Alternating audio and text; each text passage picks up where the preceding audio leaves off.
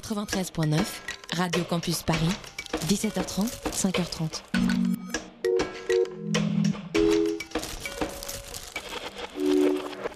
Il est 20h01 sur Radio Campus Paris, c'est l'heure d'externe. Down to business. I got my wild cherry diet Pepsi, and uh, I got my blackjack gum here, and I got that feeling. Mm, yeah, that familiar feeling something rank is going down out there. Oui, non, non, vous vous trompez pas, il s'agit bien d'une apostrophe. hein. Voilà, je m'adresse à vous, chers spectateurs. Don't ever feed him after midnight. She's alive! Alive! ready to party. I'm sorry, Dave. I'm afraid I can't do that. I'm a man. Well, nobody's perfect.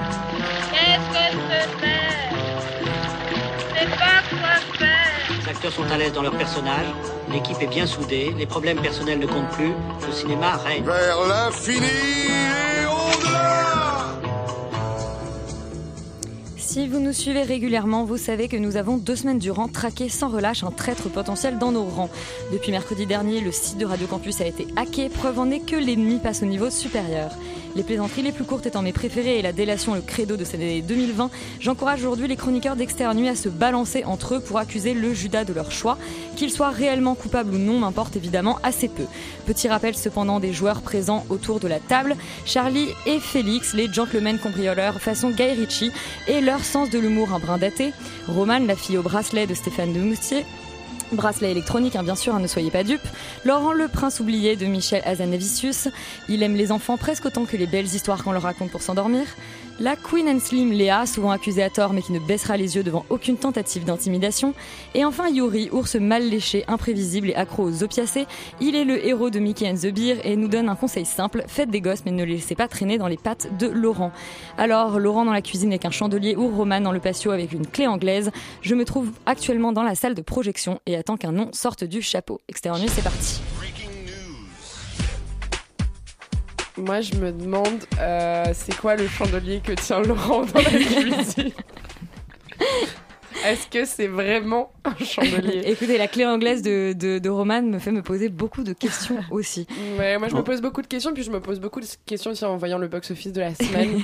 Euh, Autre mystère que- irrésolu. Non, non, non, mais j'ai envie de pousser un coup de gueule. Moi aussi, j'ai envie d'arriver vénère euh, aux Oscars et, tout péter, quoi. Parce que le voyage de Dr. Doolittle en première position avec 416 000 entrées euh, dès la première semaine, ça fait mal. Euh, ça fait presque aussi mal que Bird of Prey en deuxième position avec 412 000 entrées. Et, et, et Des films qu'on a ignorés. Alors Birds of Prey, ce qui est quand même pas dingue pour un film qui avait une hype euh, Ouais. de malade mental, 412 000 entrées, ben, c'est beaucoup pour un pour n'importe quel film, mais mais là là pour euh, pour un film aussi attendu, aussi Mm. gros avec une campagne marketing euh, de malade mental, c'est pas énorme. Ouais, vrai. je, je pense que les producteurs de Ducobu 3, qui arrivent en troisième position avec 399 000 entrées, se disent la même chose. Bon, alors pour la défense. C'est les vacances, hein. Voilà, c'est ce que j'avais rappelé pour la défense et la- les vacances scolaires de Paris euh, cette semaine, première semaine, donc ça peut expliquer un retour euh, des films euh, familiaux au box-office. Euh, cela dit, s'il vous plaît, je vous en supplie, allez quand même voir euh, d'autres films que, euh, que les films grand public euh, ce week-end avec vos enfants. Puis surtout écouter Extérieur Nuit, parce qu'on a parlé au week-end de ces trois films. Alors je pense que voilà, on, on décourage les gens tout le temps de voir les films, et, euh, et du coup ils vont voir ce dont En on temps, la parle semaine pas. dernière, on était un petit peu énervés. Non, mais allez voir, allez voir euh, La dernière vie de Simon, puisque ça, c'est un très beau film à, à voir en famille. Et on a inter- interviewé le réalisateur la semaine dernière, donc euh, je Un vous peu encourage d'autopromo, c'est toujours à, bien. le, ouais, à retrouver ça en podcast. Euh, Laurent, le 14h de Paris. Euh, eh ben, le 14h de Paris va être amputé d'une partie de mes statistiques parce que Ah. habituelles, parce que voilà, j'ai pas, j'ai pas réussi à obtenir par les, par les biais que je connais. Donc voilà, je vous préviens, je vais juste avoir un nombre d'entrées, mais enfin ça donne quand même une belle indication. Le premier, évidemment, hein, vacances scolaires oblige, Sonic, le film qui fait 2794 entrées. Je vous rassure, je, je vais me charger d'en parler pour la semaine prochaine. Euh, suivi de loin par euh, un divan à Tunis qui fait une belle deuxième place pour un film un peu inattendu à cette place-là, qui fait 1749 entrées. Et enfin, en troisième place, une relative déception pour, euh, Le Prince oublié de Michel Hazanavicius, qui fait 1423 entrées, ce qui est assez peu. Euh, compte tenu du reste, euh, j'ai envie de vous parler sinon d'un film dont je strict- n'ai strictement aucune idée de ce que c'est. Ça s'appelle Couteau suisse. Ça Oui. a beaucoup, beaucoup de possibilités, mais peut-être pas plus Dans la que cuisine 6. ou le patio. pas plus que 6 parce que clairement il ne fait que 6 entrées aujourd'hui. Oh. ou En même temps, 14 il y a quoi sur un couteau suisse? Il y a la lame, il y a l'ouvre-boîte. On est vraiment parti sur ce genre de Cette questions. conversation est La déjà très longue, mais potentiellement plus que 6. Euh, il y a surtout eu une grosse actu. Euh, évidemment, c'est les Oscars. Oh, on a une petite musique. Nous, on aime les Oscars, on aime veiller devant les Oscars euh, ou les rattraper en replay pour ceux qui ont un sommeil un peu plus se fragile. réveiller en, en sachant que euh, le cinéma euh, sud-coréen a complètement trollé le cinéma américain et mondial cette année. C'est quand même une assez, euh, assez bonne nouvelle, je trouve, puisque Bong Joon-ho repart avec quatre statuettes.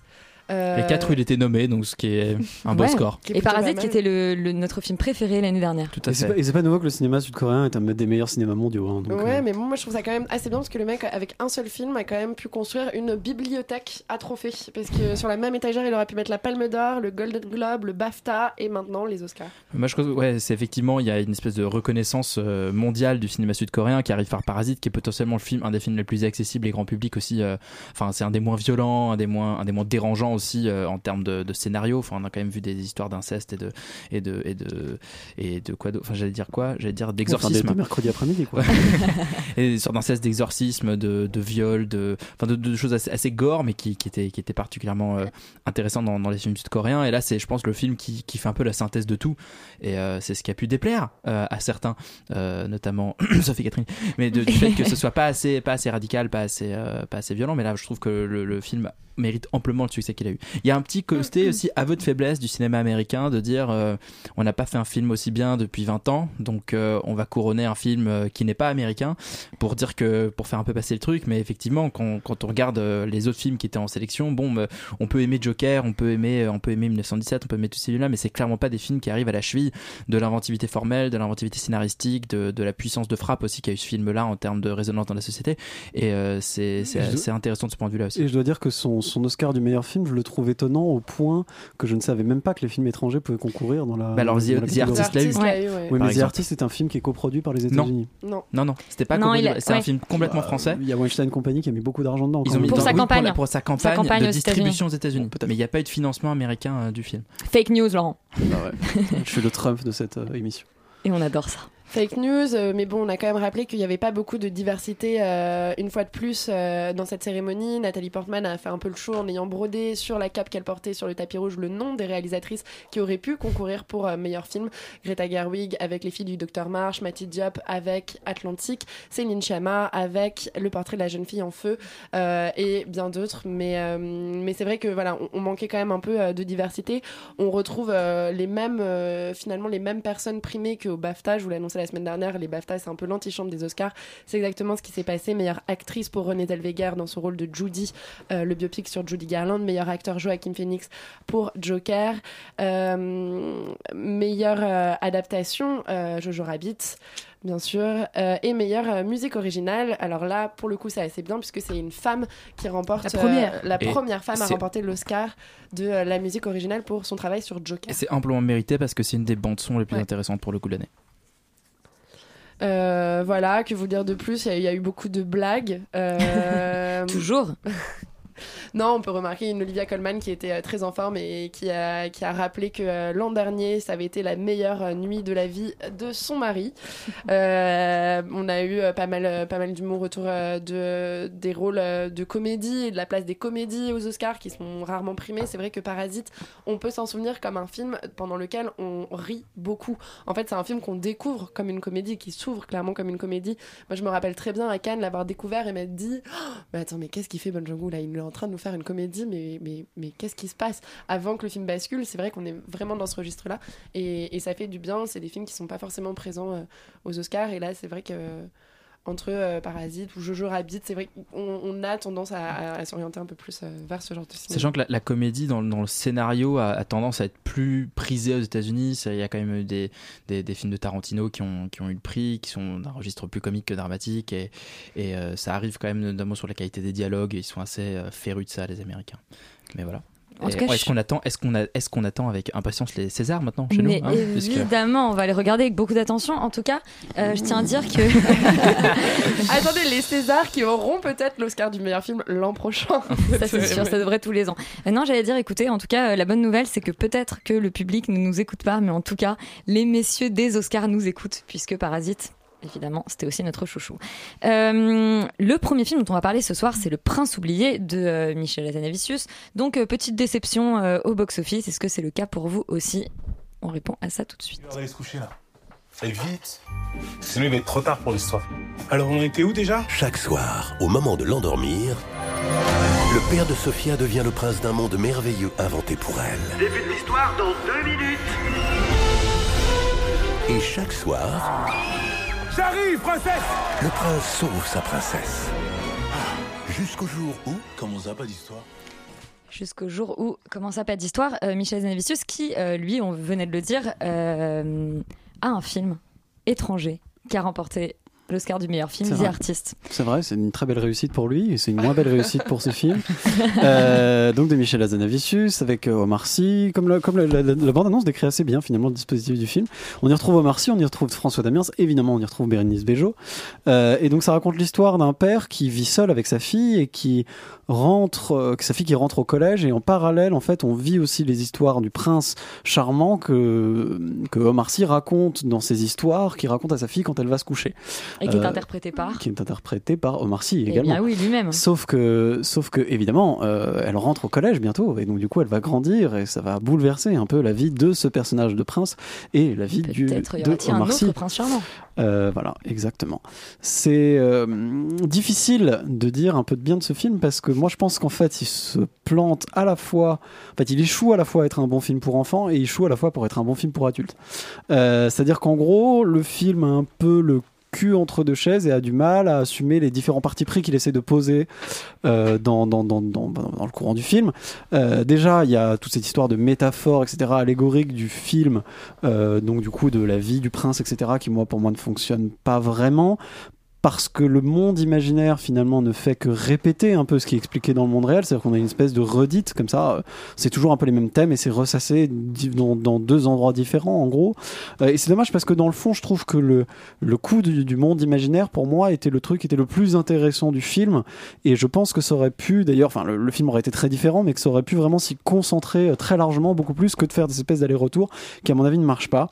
Euh, et ça rate aussi d'ailleurs le côté méta qu'il essaye d'amener avec le côté le monde imaginaire en fait une espèce de plateau de cinéma géant où on raconte des histoires etc.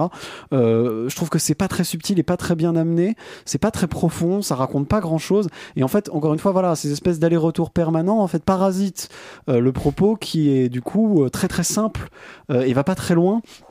Et, mais en fait, euh, à la fois pas assez développé, pas assez dense, pas assez intéressant pour en faire un film pour adultes satisfaisant. Et en même temps, je trouve le film un peu trop léger et un peu trop, euh, euh, enfin pas assez entre guillemets cool pour pouvoir s'intéresser, pour pouvoir intéresser des gamins, quoi. Ou alors vraiment des, enfin, les, trop jeunes enfants seront trop jeunes. Enfin, il y a un problème en fait dans la manière dont le film est pensé. Et je trouve que du coup, euh, ça fonctionne pas du tout. Et je pense que d'ailleurs, bon, même si, euh, même si le film est pas très réussi, je- faut pas non plus trop l'enfoncer, c'est-à-dire que c'est pas une méga catastrophe, c'est plutôt bien joué.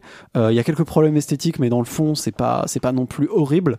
Euh, mais il y a, quelques moments qui arrivent à faire sourire, il y a quelques moments qui arrivent un peu à émouvoir. Mais voilà, c'est quand même extrêmement faible, extrêmement mou du genou pour un mec qui nous habitue à beaucoup mieux. Donc non.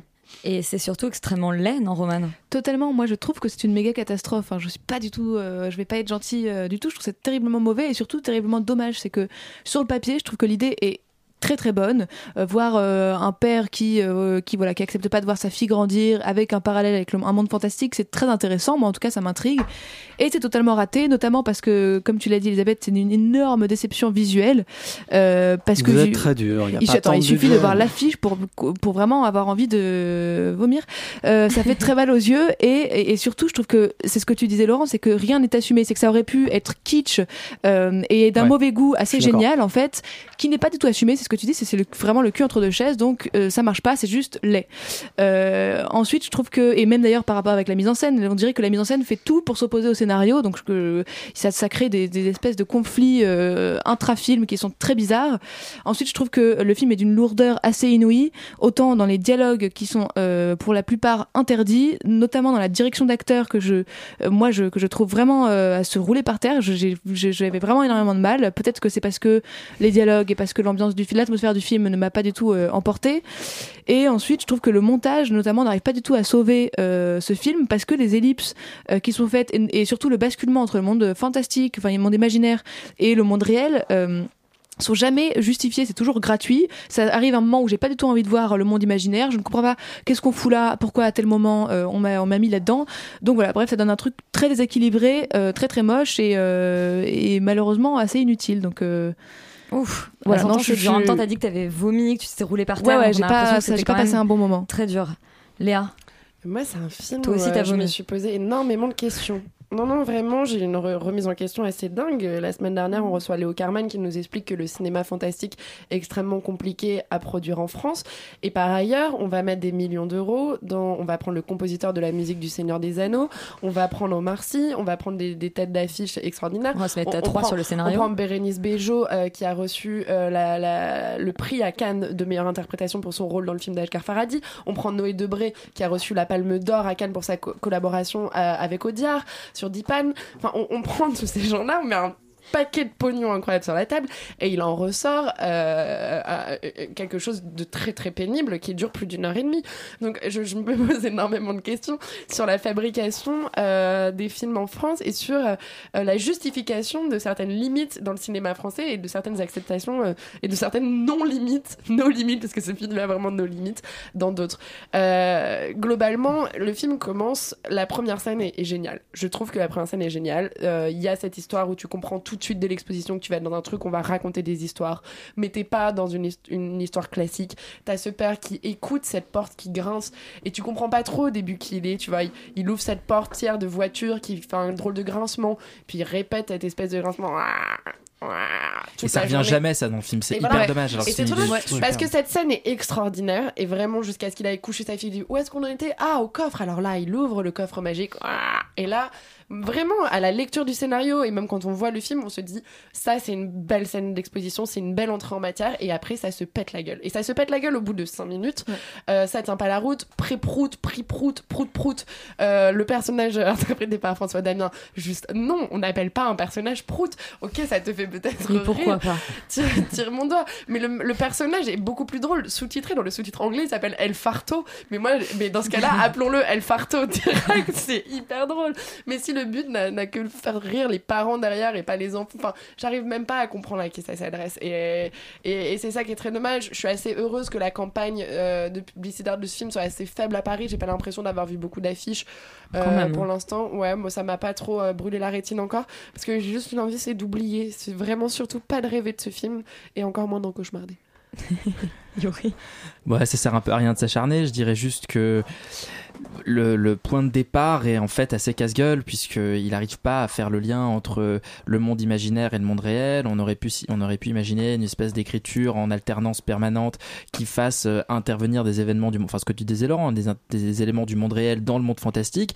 Et le monde fantastique est effectivement extrêmement laid. Il ne va jamais assez loin. En fait, quand j'ai vu la première scène euh, dans le monde, dans le monde imaginaire où il a les, les fameuses malmes, où il pète des gueules, où il met des petits bruitages, j'ai dit ouais, en fait là, là, on aurait pu avoir un truc complètement cartoonesque, ridicule. Qui Ça, va- les malmes, c'est qui- oui. Oui, non mais malmes, c'est c'est oui, ouais. drôle. C'est oui, mais en fait il y a que ça qui est Et drôle quand quoi. les mâles me reviennent à un moment, je me suis dit là il y a un truc, là il y a un truc intéressant, Mais- là c'est fin. Mais le en problème, fait, non. il y a des malmes. mais le problème, le problème, c'est aussi que le scénario, excusez-moi, est totalement pompé sur euh, Inside Out, enfin euh, Il y a du Vice versa. vice versa aussi, euh, de vice versa de, En de, plus con, de. Pixar, euh, puisque toute, enfin tous cette analogie entre l'imaginaire et le studio de cinéma et dans. Pixar. L'idée des oubliettes et des personnages qu'on oublie et qui vont mourir et qui s'effacent comme ça de la même manière que dans le Pixar, je trouve que c'est assez grossier même d'avoir euh, pris ce parallèle là qui était, enfin dans, surtout dans un film qui n'est pas euh, méconnu du grand public quoi, qui a fait des millions et des millions d'entrées et que tout, enfin tout le monde peut, Parce que, parce tout que le c'est monde plus peut- juste de pomper des films que personne n'a vu. Non mais au moins c'est au moins c'est discret, j'ai envie de dire. Si- s'il y avait la réplique au Hallmark, à un moment, tu vois, Ouais, s'il voilà. retrouvait un oublié et que l'oublié lui dise, euh, lui, lui on aurait pu, au on aurait pu, on aurait pu croire à l'hommage, au clin d'œil. Là, c'est là, c'est vraiment le, le même dispositif avec bah, pas, le génie de Pixar et la poésie de Pixar et, et, et, euh, et ce qui faisait la fraîcheur de, de vice versa. Donc malheureusement, oui, c'est une énorme déception. Et euh, moi, je me réjouissais un peu d'avoir vu Azanavicius revenir à un cinéma euh, un peu plus chelou, un peu plus euh, avec une euh, de, avec de la comédie un peu plus pointue, un peu bizarre, qui est vraiment très axé sur le dialogue et, et le, Bah, et le c'était drôle pastiche. quand même, euh, Godard. euh, Ah moi j'ai adoré le euh, redoutable, je trouve ça vraiment super. Mais Ouais. mais voilà là là je trouve qu'il s'est un peu il s'est un peu fourvoyé. et C'est dommage. J'ai l'impression que c'est un film de commande dans lequel il n'y a pas vraiment euh, euh, d'intention personnelle. Enfin c'est vraiment dommage. plutôt, c'est plutôt pour moi un film qu'il a fait pour ses enfants, mais qui sait pas bien faire des trucs pour faire plaisir à ses enfants, quoi. C'est un peu triste. Du coup, c'est assez triste. C'est assez triste ce prince oublié qu'on va, je te pompe ta petite blague Léa, oublier du coup assez rapidement. Euh, autre gros film cette semaine, enfin il est sorti la semaine dernière ceci dit, c'est The Gentleman, le retour de Guy Ritchie. Euh, je dis le retour parce que c'est quand même un peu un remake de plein de ses films. Euh, on écoute la bande-annonce. I want you to play a game with me, Ray. I don't want to play a game. Oh, please. No. I said play a game with me, Raymond.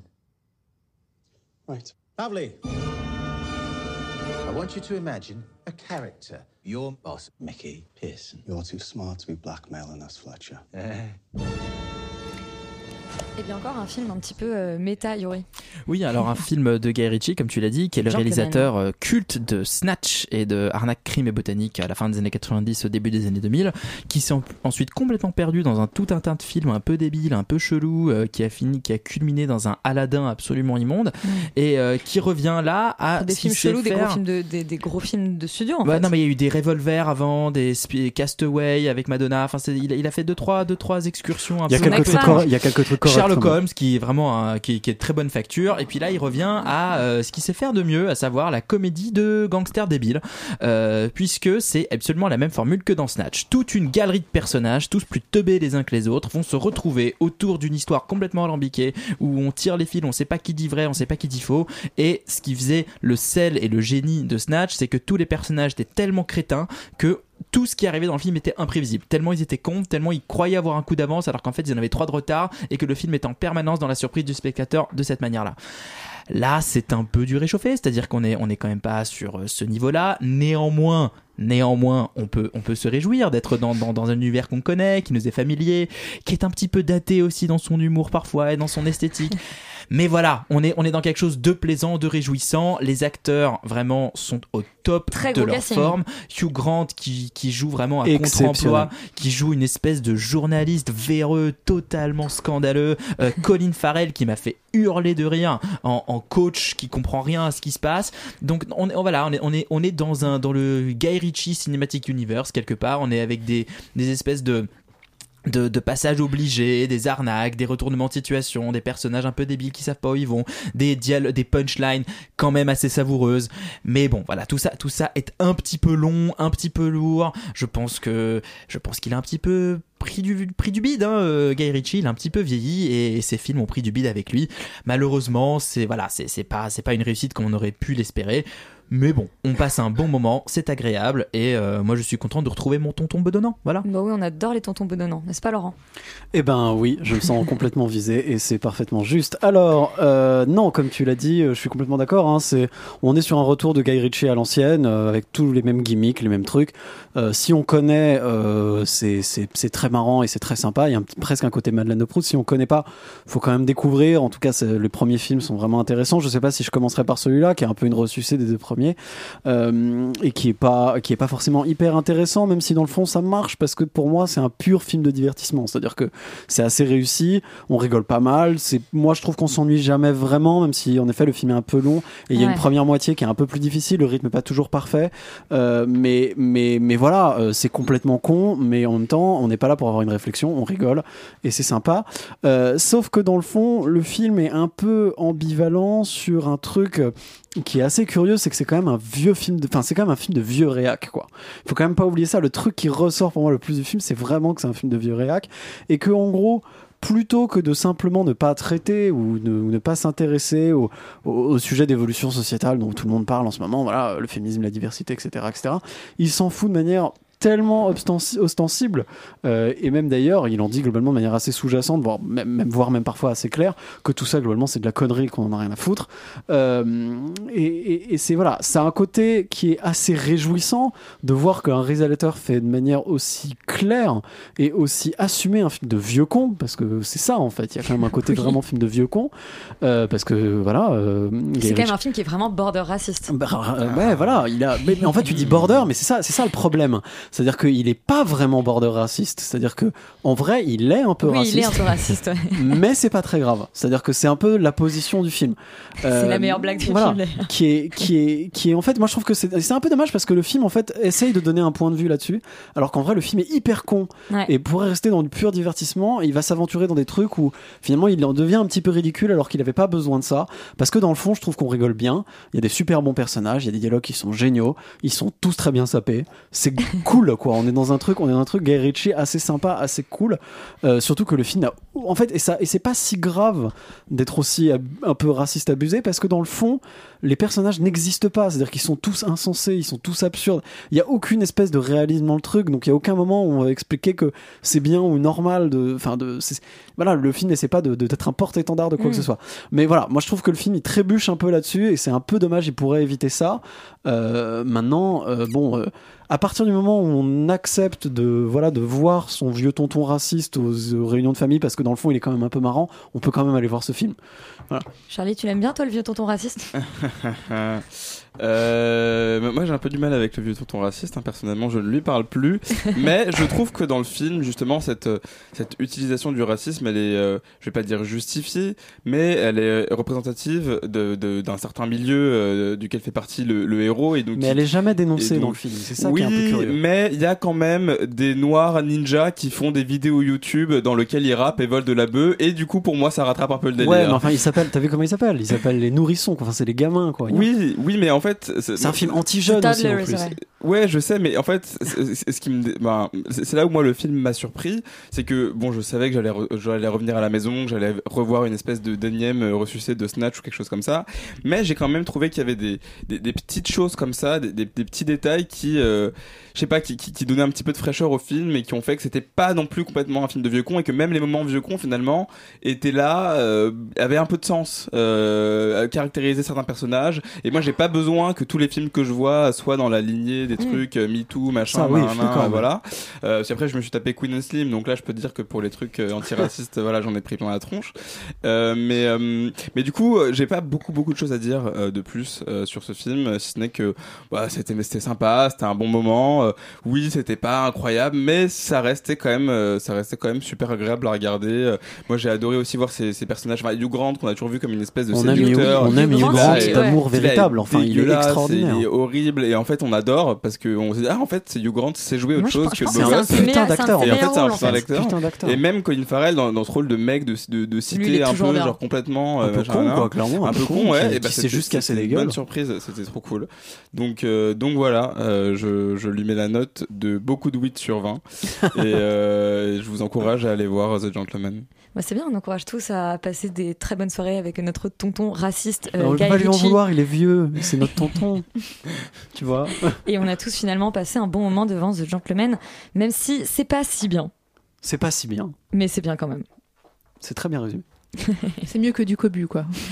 Euh, et probablement mieux que Le Prince oublié, Roman. Tout à fait, alors là. Euh, Léa et Félix, vous êtes allés voir euh, Mickey and the Beer, film qui était à l'Acide l'année dernière, si je ne me trompe pas. C'était pas il y a deux ans, non, c'était l'année dernière. D'Annabelle Attanasio, une réalisatrice très jeune. Elle n'a pas 30 ans. On écoute la bande-annonce.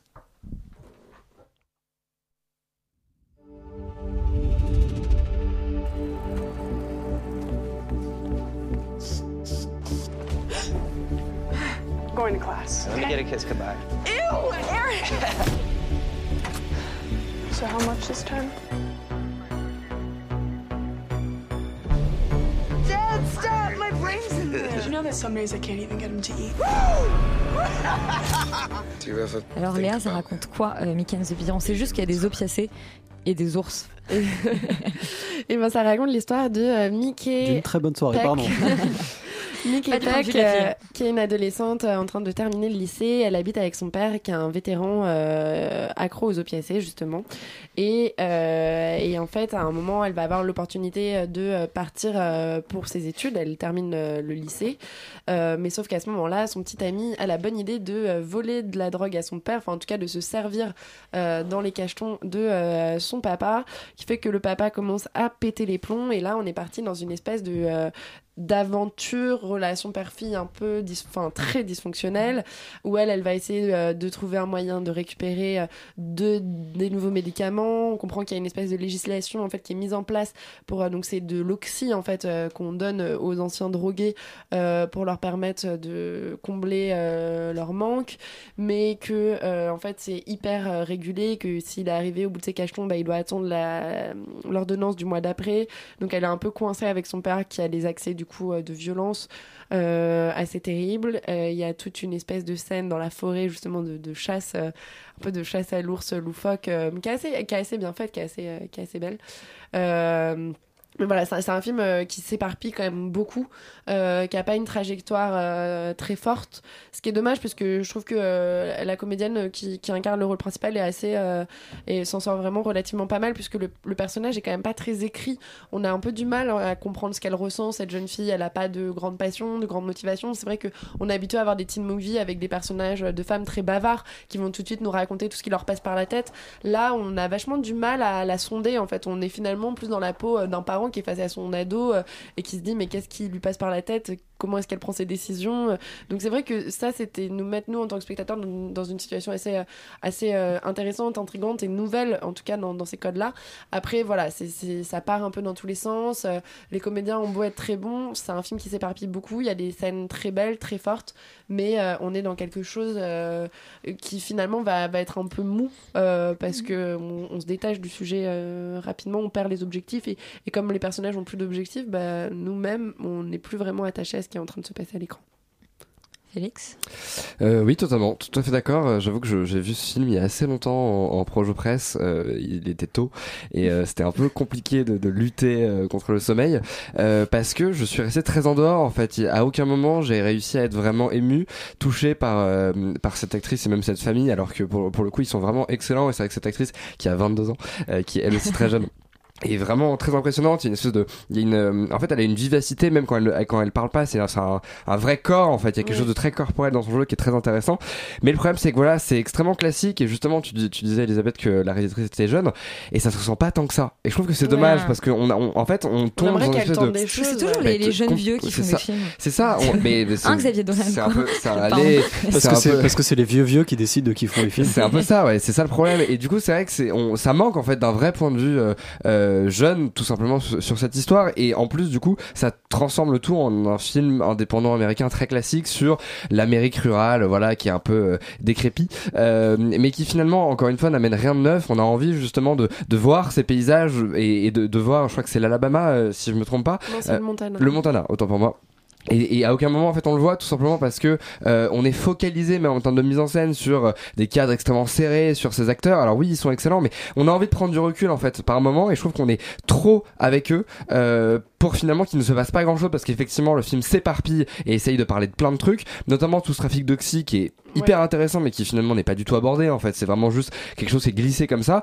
Et je trouve que les personnages sont pas spécialement en fait hyper intéressants ce personnage justement cette fille qui est contrainte quelque part de prendre la place de, de, de la mère en fait et, qui- et devient quasiment maman de cette de, de, de cette tu parlais justement de relation Ouais. euh, euh, ado- adolescent c'est quasiment le père en fait qui agit comme un ado. On l'a déjà vu et je trouve que là en fait il y a, y a- y a rien de, de particulier qui est amené. Euh, ce voilà ce père ce- euh, qui est ancien vétéran atteint de, de syndrome post-traumatique c'est pareil. Je trouve que voilà on a un Ouais, sentiment il y a de même pas de tension parce que Bah, finalement le film il s'ouvre avec le fait qu'elle capte que son copain a tapé dans l'oxy euh, de de son père pour se faire un petit kiff. Euh, ça pourrait être une tension assez dramatique. On pourrait être là en se disant putain, elle va peut-être se faire, euh, elle va peut-être se faire tabasser, il va peut-être lui arriver quelque chose de grave, Oui, peut-être que son père est violent. Euh, Enfin, non, mais on pourrait être dans une, ou alors elle se Non, sépare ou- de son ou- mec. ou même le mec, le, le mec tombe dans la même addiction que son père. Enfin, je oui, sais pas, moi pas vu le film. mais, mais- voilà. Et en fait, il se passe rien, juste c'est son anniversaire, ils vont au restaurant, enfin c'est ça la scène d'après quoi. Et du coup, tu te dis waouh. Et en fait, ils ont pas d'argent, ils partent sans payer. Et même là, il y a même pas de poursuite. Enfin, tu, peux te dire ah ça, ils vont partir sur un road movie, ils sont partis sans payer. Waouh. euh, bah non, pff, je sais rentrer Bah, chez eux tranquille. Moi, quoi. moi, si je comprends bien, c'est que le film manque à la fois d'ours et ou de piacé et qu'il n'y a même pas Mickey dedans. Donc on s'est un peu fait vrai. arnaquer quoi. Non mais c'est Il y vrai, a un je, je- arnaque-là. je- je- je suis d'accord avec toi et en plus les moments où justement le film essaye de placer un peu d'ambiguïté ça marche pas en fait on n'y Ouais. croit pas Je- on, on sent qu'il y a une espèce de sous-texte avec euh, elle prend littéralement la place de la mère et du coup potentiellement le père euh, une tension sexuelle machin mais en fait finalement c'est jamais vraiment exploité Euh, c'est vraiment juste placé là pour faire un peu Ouais. bizarre et je trouve que c'est dommage ça, pareil il ouais. y a un côté artificiel où on met juste la cerise sur le gâteau c'est Ce bon qui est ça fait intéressant aussi, je pense, c'est quand on, on connaît un peu la géographie des États-Unis, le Montana, on n'est pas, pas très comme moi loin. du coup visiblement Non, non, non, non, non, pas du tout, mais on n'est pas très loin euh, de la Californie. C'est des thèmes qui vont beaucoup aborder, le fait de partir à San Francisco, à Los Angeles. Enfin, en tout cas, ils parlent de partir euh, en Californie. Et c'est vrai qu'on on voit beaucoup cette montagne et on sait que c'est de l'autre côté de la montagne. Et il y a un peu ce truc-là euh, qui, moi, me faisait penser à d'autres euh, histoires initiatiques, tu sais, où l'enfant doit partir, euh, sauver son village, affronter le monstre de l'autre côté de la montagne. Non, mais c'est vrai qu'il y a des moments où elle pose un peu ça et où il y a cette beauté où on se dit, bah alors, euh, t'y vas, t'y vas pas. Et le film ne répond même pas à cette question. Le film ne dit même pas à la fin si elle va partir de l'autre côté de la montagne ou pas, ou si elle va rester auprès de, euh, du, père qui, qui se meurt. Enfin, c'est- elle est quand même censée être dans ce dilemme-là, et en fait, euh, cette promesse-là n'est n'est jamais respectée non plus. Donc une petite grosse déception quand même pour euh, Mick and the Beer, mais qui a trouvé euh, un. euh, J'ai attendu écoute Donald and, euh, and the Grizzly pour continuer la blague nulle. euh, mais qui a trouvé un distributeur et c'est quand même une, une chose qu'on souhaite à tous les films de, de l'acide puisque nous on aime beaucoup. Bah, Euh, Je pense que le, le- de toute façon le film Si. peut marcher Oui, et oui, peut oui. toucher les gens. C'est- juste que nous aussi on voit beaucoup de films et du coup euh, il y a. Non, non, c'est pas un mauvais, c'est vraiment pas du tout un mauvais film. Je, je pense qu'il y a, il y a plein de choses intéressantes à en ressortir. C'est juste que voilà, c'est aussi, un- je pense, un premier film et euh, il y a et des choses. Bon, et bien, plus ou un- moins un- bien je, change, je change ma conclusion. Un fragile Voilà. premier film, euh, mais quand même une belle chronique familiale euh, pour ce Mickey and the Beer qu'on vous encourage quand même à aller Bah, voir. si vous avez un ticket de cinéma et que vous pouvez le craquer soit sur Le Prince oublié, soit sur Mickey and the Beer, allez voir Mickey and the Beer. Voilà. Voilà. Bien sûr que si on compare toujours au pire, euh, voilà. Mais Charlie va peut-être nous donner d'autres conseils. Lui, il est allé voir euh, Queen and Slim, un film donc de Melina euh, Matsuka sur un date qui tourne mal. Enfin, c'est le point de départ. On écoute la bande annonce. Can I ask you something? What took you so long to respond to me? I sent you a very well crafted message three weeks ago. And today, out of the blue, you hit me up asking if you want to grab dinner. What changed? I didn't feel like being alone. Not tonight. So you turned to Tinder. So what happens tonight? Did you think we were gonna have sex? Nah, look at you. No. I thought we were gonna hang out, maybe get to know each other. Alors Charlie, Queen and Slim. Euh, donc ça raconte, euh, comme tu dis, l'histoire d'un date Tinder qui tourne mal, euh, un couple qui se retrouve à se défendre, un couple de noirs qui se retrouve à se défendre face à un, un flic blanc euh, qui, qui pointe injustement une arme. Une arme contre eux, on en avait déjà parlé la semaine dernière en parlant de la de la voie de la justice. Euh, c'est une, situation qui est assez courante euh, aux États-Unis euh, de se faire euh, braquer lorsqu'on n'a pas d'arme, lorsqu'on est noir en fait, et qu'il vaut mieux pas croiser la police quand on est noir puisque c'est ça peut vraiment très très vite partir partir en vrille. Et donc du coup c'est c'est de là de- d'où démarre le film et donc qui fait partie un peu de voilà de de, pour moi cette vague d'œuvres euh, militantes après euh, toutes les émeutes qu'il y a eu euh, il y a il y a 4 5 ans. euh, et euh, donc c'est c'est une espèce de voilà de de, de film un peu euh, façon euh, Sundance euh, à la Moonlight ou comme on, qui nous rappelle aussi un peu la série euh, Atlanta En, en noir et blanc. et euh, en noir et blanc? Il est pas en noir et blanc le film? Non. Ah je rêve. Non, Non, non, c'est non. la fiche. Oui, en plus, en plus bien sûr que c'est pas en noir et blanc. euh, donc qui est réalisé par euh. Melissa Matsukas qui est une euh, réalisatrice de clips. Euh, D'ailleurs, on sent bien le petit côté euh, Kendrick Lamar euh, quand on voit le quand on voit euh, ça et euh, qui est écrit par Lena Waite qui a qui est la première femme noire à gagner un Emmy Award pour la série Maf- Master of None. Euh, c'est un film qui est magnifique euh, visuellement, qui est in- incroyable. En noir et blanc, donc. Euh, euh, voilà, on, parle toujours de la gestion des, des couleurs, de la lumière sur les peaux noires. euh, voilà, bah, je pense que là c'est quelque chose qui est, qui est très bien maîtrisé. La, la bande son euh, est incroyable. Euh, je pense que ce- elle accompagne magnifiquement, voilà, tout, tout ce tandem de personnages qui, qui apprend à se connaître dans cette cette fuite en avant, dans cette course poursuite contre contre la, police et contre la mort. Euh, on- on- l'évolution des personnages euh, fonctionne bien parce que justement les deux personnages sont assez assez complémentaires. Et, euh, le, fait qu'ils ne se connaissent pas euh, apporte beaucoup. Euh, et je pense que le problème que j'ai avec ce film c'est que ce qu'il y a de bien s'arrête là. Euh, c'est à dire que c'est un film qui manque cruellement de scènes fortes pour moi, de scènes vraiment cinématographiques, c'est-à-dire qu'il y a une forme de, superficialité à cette esthétique euh, très clipesque. Euh, et surtout, les personnages, même si euh, on, les adore, euh, il manque de, caractérisation. Il manque de, petites particularités qui font nous des êtres humains, puisque bah, la simple injustice du début, même si elle est absolument horrible, ne nous suffit pas à les, à les aimer profondément en fait. Et, justement, on essaye de les découvrir au fur et à mesure du film, mais j'ai l'impression que j'arrive pas à, rentrer euh, dans leur psyché autrement que euh, parce que ce sont des noirs qui sont persécutés aux États-Unis. Et c'est un peu dommage. Euh, c'est un peu dommage parce que bah on est en 2020 et qu'il faut quand même passer à autre chose à ce niveau-là. Et, et puis ça permet aussi de faire des fins qui sont magnifiques, mais ils sont magnifiques même sans qu'on rajoute des violons par-dessus. Donc voilà, c'est pour moi un peu ce que le ce que le, le, film peine à faire. Le film veut aussi nous introduire à une dimension, on va dire euh, euh, symbolique, puisque justement ces deux-là deviennent le symbole de la lutte des Noirs euh, contre contre le ces, ces injustices là et Policières, ouais. policières. Donc on, puisque la vidéo de de de de de, de, de l'abattage du, du policier commence à un peu à tourner sur internet et que les gens les reconnaissent et donc, à un moment ils arrivent dans un dans un un, un club réservé, un- je peux dire réservé aux noirs mais où il n'y a que des noirs et ils leur disent oui vous inquiétez pas vous pouvez rester au- là autant de temps que vous voulez on vous protège enfin des petites choses comme ça. Euh, le problème c'est que je trouve que pour un film qui est censé se passer à notre époque c'est pas du tout réaliste. Euh, le côté euh, un peu euh, comment expliquer? Ce, ce côté-là du, du, du repartage de l'information, co- comment une information devient virale, je trouve ne marche pas du tout euh, par rapport à la façon dont c'est présenté dans le film. Et, et du coup, bah ça, ça, ça, ça aurait été, oui, ça aurait été un peu, un peu crédible il y a peut-être 10-15 ans, mais maintenant ça l'est plus du tout. Et, euh, et du coup, bah tout ce qui suit a l'air un peu surréaliste. Et du coup, on retourne dans le clipesque et on retourne dans le Sundance et on retourne dans un truc qui a été fait maintes et maintes fois. Et Est-ce qu'on suit euh, l'impact de, cette, euh, de, ce, de cet acte euh, terrible au début sur l'évolution de leur relation?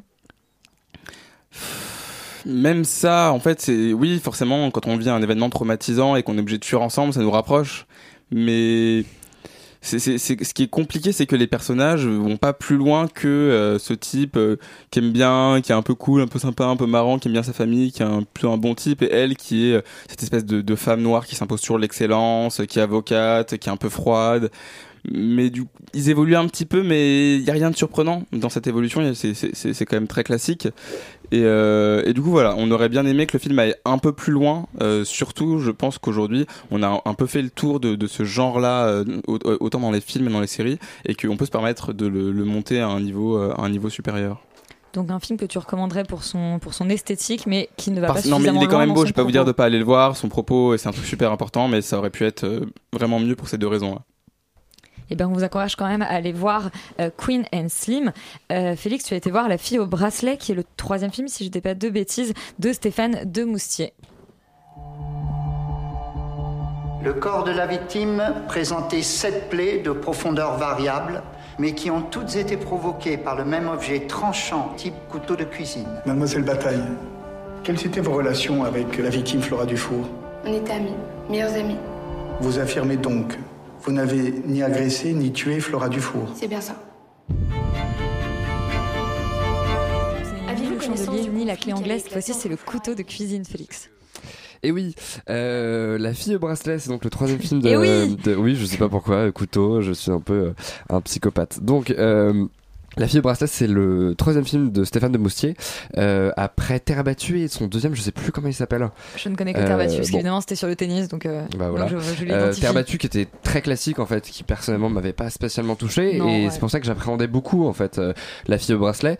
Euh, ça raconte l'histoire de Lise qui euh, en fait est une adolescente qui a 18 ans, qui vient d'avoir le bac et qui est accusée euh, d'avoir en fait euh, tué tout simplement sa meilleure amie.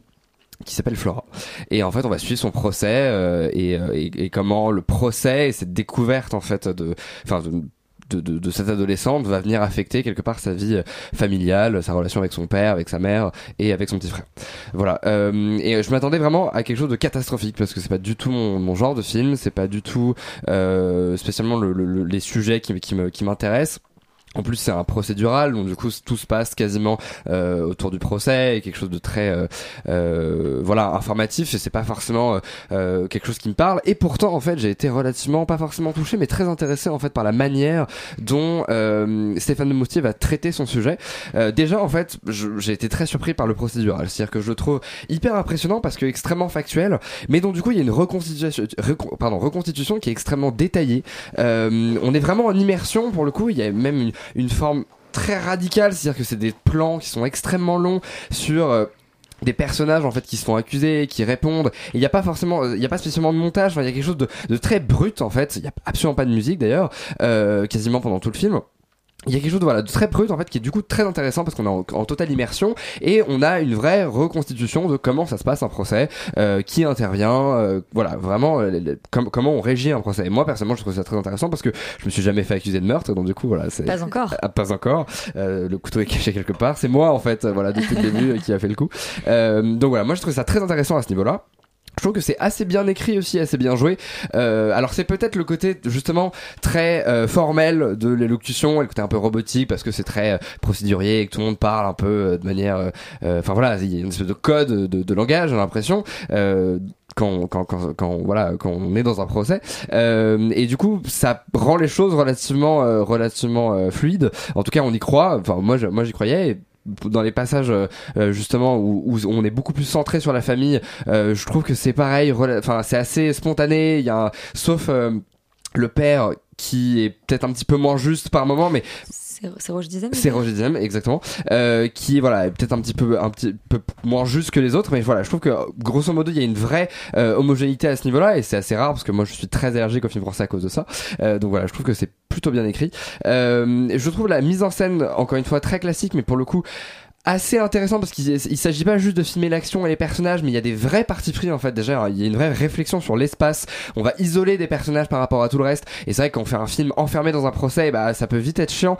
Et je trouve que ce parti pris en fait de rester sur des personnages même quand on leur pose des enfin même quand ils, n'ont rien à dire et qu'on leur pose juste des questions et qu'on va venir observer la manière dont, dont ils euh, réagissent la manière dont ils écoutent la question c'est hyper intéressant parce que du coup ça en dit beaucoup en fait tout simplement sur le personnage. Et il y a une vraie étude on essaie de creuser la psychologie de ces personnages et de, le- de les décrypter euh, justement euh, derrière juste la simple apparence. Et ça je trouve que c'est très intéressant. Euh, et je trouve aussi que enfin c'est c'est pas tout. C'est à dire que c'est pas juste très intéressant au niveau voilà factuel et aussi au niveau formel. Je trouve qu'il y a une vraie intelligence en fait dans la manière d'aborder le sujet de l'adolescence parce que forcément si on parle d'une adolescence au 21e siècle bah c'est pas la même chose que si on en parlait euh, au je sais pas en- dans les années 80 par 17e exemple siècle. 17e siècle. Et je trouve qu'il y a une vraie intelligence en fait. pas. Dans la manière de dépeindre l'adolescence et cette adolescente sans le montrer. Parce qu'en fait, on, on, on va, on va apprendre à la connaître et on va justement quelque part apprendre sa vie parce qu'il il s'agit de soirées et, et de, de relations, etc. Mais on va jamais les montrer. Ça va juste être purement factuel, enfin voilà, factuel parce que telle personne euh, va euh, justement énoncer tel fait, etc., etc. Et en fait, ça, je trouve que c'est extrêmement intelligent parce que c'est, il y a un côté très pudique de Stéphane de Moutier qui dit voilà, moi j'ai envie de parler de cette jeunesse-là, mais je la connais pas parce que je, je, je suis pas, je, je suis pas jeune, j'ai jamais été, été jeune à ce moment-là. Donc du coup, c'est très, enfin, il est jeune, mais c'est-à-dire que j'ai pas, il a pas 18 ans et il peut pas en fait montrer de l'intérieur comment c'est. C'est pas possible parce qu'il a pas vécu et même en observant, forcément, il y a pas les subtilités. Et du coup, qu'est-ce qu'il fait? Il se dit ok, moi je vais, je vais les dépeindre de manière entre guillemets un peu objective et je vais en fait donner plein de sons de cloche de ce que peut être cette adolescente donc on a euh, for- forcément euh, euh, les personnes qui vont l'accuser d'avoir une sexualité un peu débridée d'avoir voilà quelque chose un petit peu enfin de de parce qu'il voilà il il s'agit de, de- comment dire de vidéos à caractère pornographique qui sur le web etc etc donc il y a une espèce d'accusation en fait euh, autour de ça. Et à côté de ça on va avoir un autre ton de cloche beaucoup plus libérateur. On va dire ben non elle a le droit de profiter de son corps comme elle veut etc enfin bref en fait on va avoir plusieurs visions qui vont euh, qui vont quelque part rentrer euh, euh, collision. en collision justement par rapport à cette adolescente là et j'ai trouvé ça très intéressant en fait de dépeindre et de faire un portrait d'une jeunesse euh, de cette manière et, et sans forcément la montrer. Et après à côté de ça euh, je trouve que le lien avec les parents est assez intéressant parce que quand on est adolescent on a toujours cette sensation que nos parents nous connaissent pas vraiment qu'on change mais qu'on change en fait à, dans- à travers une vie sociale que, auquel eux n'ont pas accès. Et tout ça c'est traité et pareil c'est traité intelligemment parce qu'on est très souvent du point de vue des parents en fait qui découvrent quelque part euh, leur fille par enfin comme nous spectateurs on découvre euh, justement euh, qui elle est euh, euh, au fur et à mesure. Euh, et je trouve que cette cette figure en fait de fille très impassible qui n'exprime quasiment aucune émotion est assez intéressant parce que du coup ça veut dire que pour elle tout ça est banal. Et il y a pas il y y a- justement toute cette toute, toute sa vie elle a pas forcément de de de enfin il y a, y a il y a, a pas besoin de- de- d'utiliser de, superlatifs ou quoi que ce soit pour euh, pour parler justement de, de, de sa sexualité ou de sa, de manière d'être.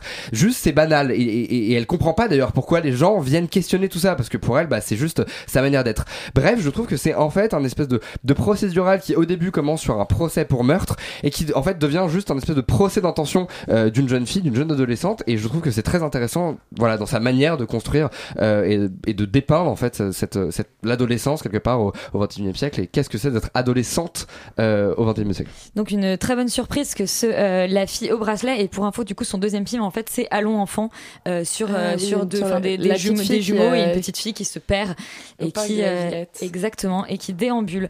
Euh, Léa, tu vas nous faire la transition série puisque euh, tu as découvert la série Fête des gosses créée par Diane Clavier et Samantha Mazeras. Une autre vision de l'adolescence au 21 Il est où Serge? D'où c'est vous qui venez chercher ma fille? Dis-moi un truc, euh, quand tu m'as demandé d'aller chercher Violette, tu en as parlé d'abord à sa mère. Bah non, je fais ce que je veux là en semaine chez moi. Et voilà, opération vaccin d'été polio accomplie, prochain rendez-vous dans 5 ans. Bah tu repasseras quand même nous voir avant, hein, rassure-moi. T'arrêtes avec Clément Alors Léa, tu l'as découvert en festival?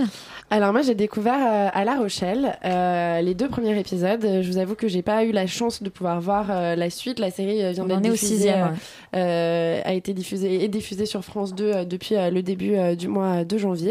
Euh, ce que je peux vous raconter, c'est qu'on va suivre trois familles. Une, première- famille qui est censée être la famille normale, un peu de base, c'est Odile et Alexandre qui ont trois enfants, Armand, Brune et Mathieu. Euh, ils sont pas cato coincés, c'est plutôt parce qu'il va y avoir une scène où justement ils vont être confrontés à la question de mettre leurs enfants dans le privé et de faire croire à une autre famille qui elle est catholique traditionnelle qu'ils sont très pratiquants.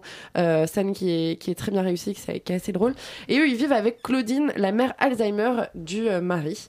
Euh, Il y a une autre famille qui est le couple formé par Anissa et Serge, qui sont tous les deux divorcés, qui ont tous les deux euh, une fille chacun de leur côté, euh, plus jeune pour Anis- Anissa, euh, ado euh, pour Serge, et qui s'entendent très bien, mais qui ont tous les deux des ex. Euh, Anissa, elle est euh, hyper fusionnelle avec son ex, elle s'entend hyper bien avec lui, Euh, et Serge, il est hyper fâché avec euh, son ex-femme euh, qui, qui refuse que sa fille aille vivre avec Anissa. Bon voilà, famille, euh, l'autre côté miroir de euh, famille recomposée.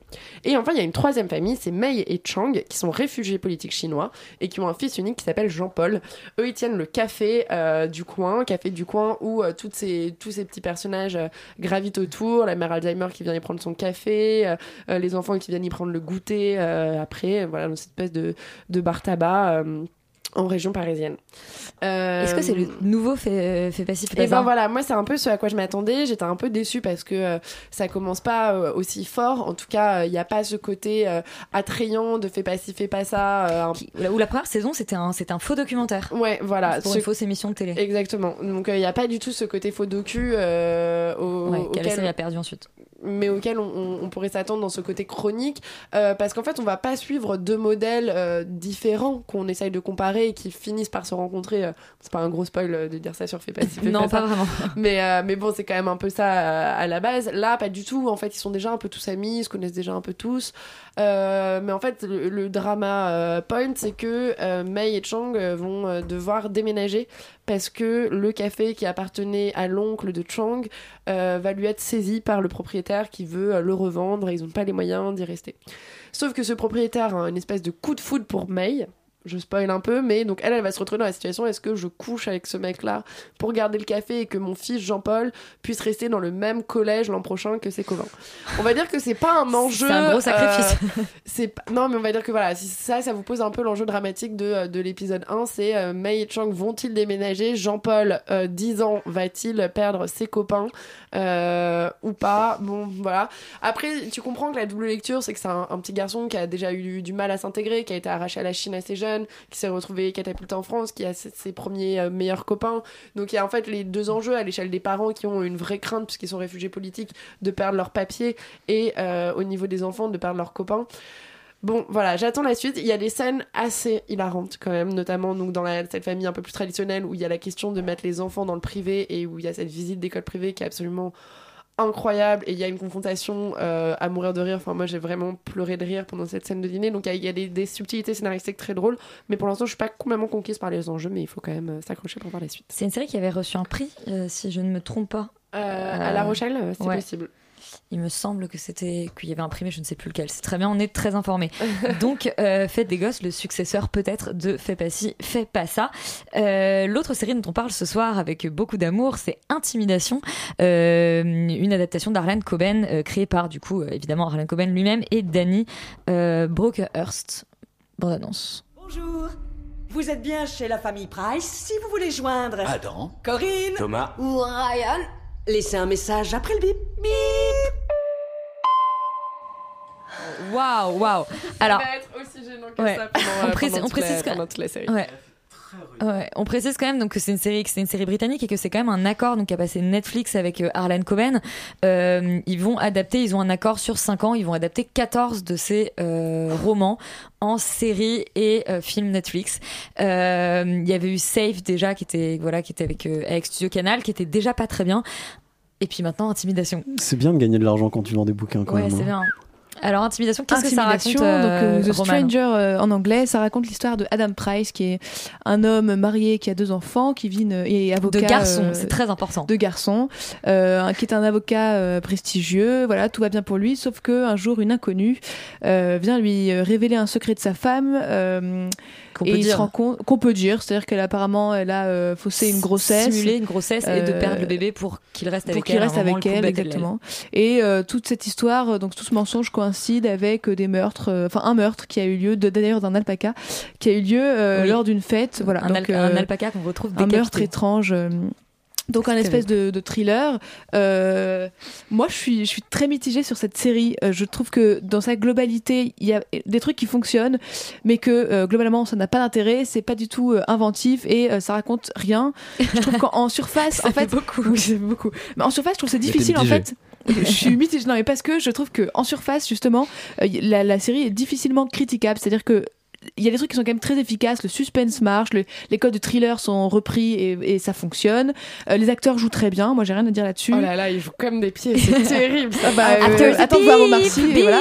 Euh, Enfin, je trouve que voilà, il y a des, des, des, des trucs qui fonctionnent euh, et que c'est assez efficace, mais c'est vrai qu'une fois qu'on a vu 4-5 épisodes, on se demande mais qu'est-ce qu'il nous a raconté? Jusque-là, pas grand-chose, voire rien du tout, et que ça manque effectivement d'une originalité quand même euh, nouvelle. C'est-à-dire qu'on a vu ça 42 000 le fois. suspense, moi, je. je- Il faut, il faut quand même peut-être préciser que c'est il y a son secret qui est révélé, mais qu'ensuite au fur et à mesure on va se rendre compte que cette jeune femme qui, Oui, elle qui fait lui a ça rendu avec plein de visite gens. fait ça avec Elle plein de vient- gens et elle qu'en vient fait, défoncer elle la vie fait- de tout le elle monde, fait, quoi. euh, elle, elle- elle révèle au grand jour euh, des secrets qu'on pense bien garder sur le web, parce que Oui, voilà, n'est-ce pas Léa? Ouais, non mais c'est terrible. Moi, je, je, je, je- au-delà du fait que genre, j'ai toujours pas compris quel est le crime et quel est le truc euh, sur lequel euh, il Bah, faut l'alpaca, enquêter. quand même, merde.